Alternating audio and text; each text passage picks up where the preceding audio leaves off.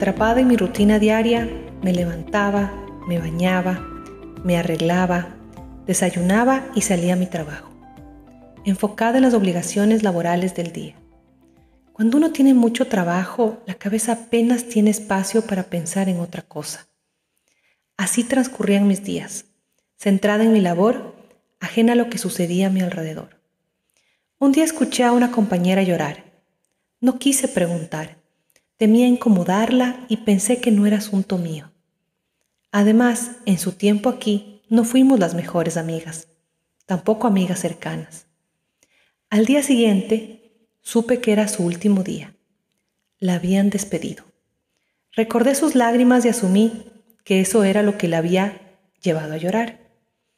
No le di mayor importancia, mi enfoque estaba en mi trabajo y mientras nadie se metiera con eso, estaba bien. Cumplir era suficiente, porque así debía ser, al menos en nuestra situación.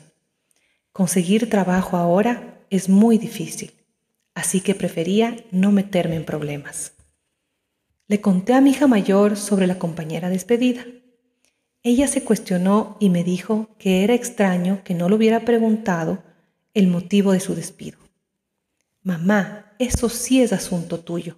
Trabajas al lado de ella y no es la primera vez que despiden a alguien sin motivo en tu trabajo, me señaló con claridad.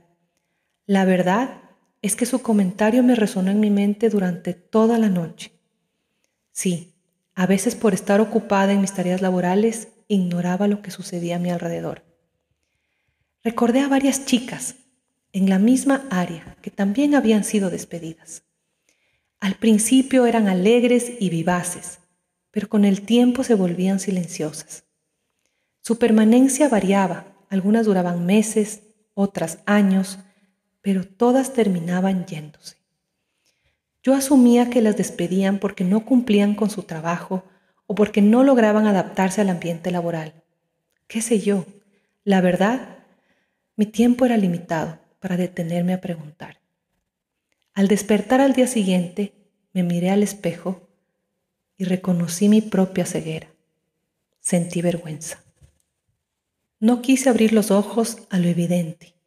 Sí, como a mí no me pasaba, no le daba importancia. Pero la realidad que omití por años finalmente se reveló ante mí. Claro que escuché y todos mis compañeros escuchaban al jefe decir, si no cedes, te quedas sin trabajo, ¿entiendes? ¿Por qué no te arreglas más? Un escote no te iría tan mal. Pon una buena cara que aquí todas son alajitas. Tal vez así te traten con más respeto.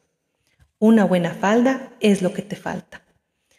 Todas esas chicas fueron acosadas y violentadas en el lugar que llamamos trabajo. Estuvo ante mis ojos todo el tiempo, pero la vergüenza de preguntar, la ignorancia de pensar que no era problema mío, me hizo cegar. El acoso y la violencia estaban presentes en mi entorno laboral. Y sí, era mi problema.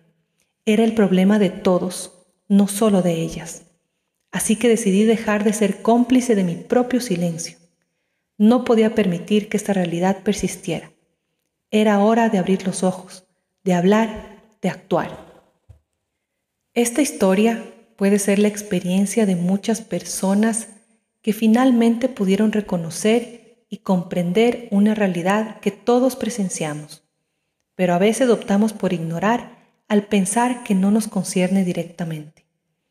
¿Qué sucede si un día te encuentras en esta situación? ¿Qué pasa si tu hermana, mamá, amiga, amigo o novia te confiesa que está siendo acosada o acosado? ¿Cómo reaccionarías? El acoso y la violencia no puede esconderse detrás de la indiferencia. Es momento de ser parte de la solución, de construir un lugar de trabajo donde la dignidad y el respeto existan y donde el silencio no sea más que un eco del pasado.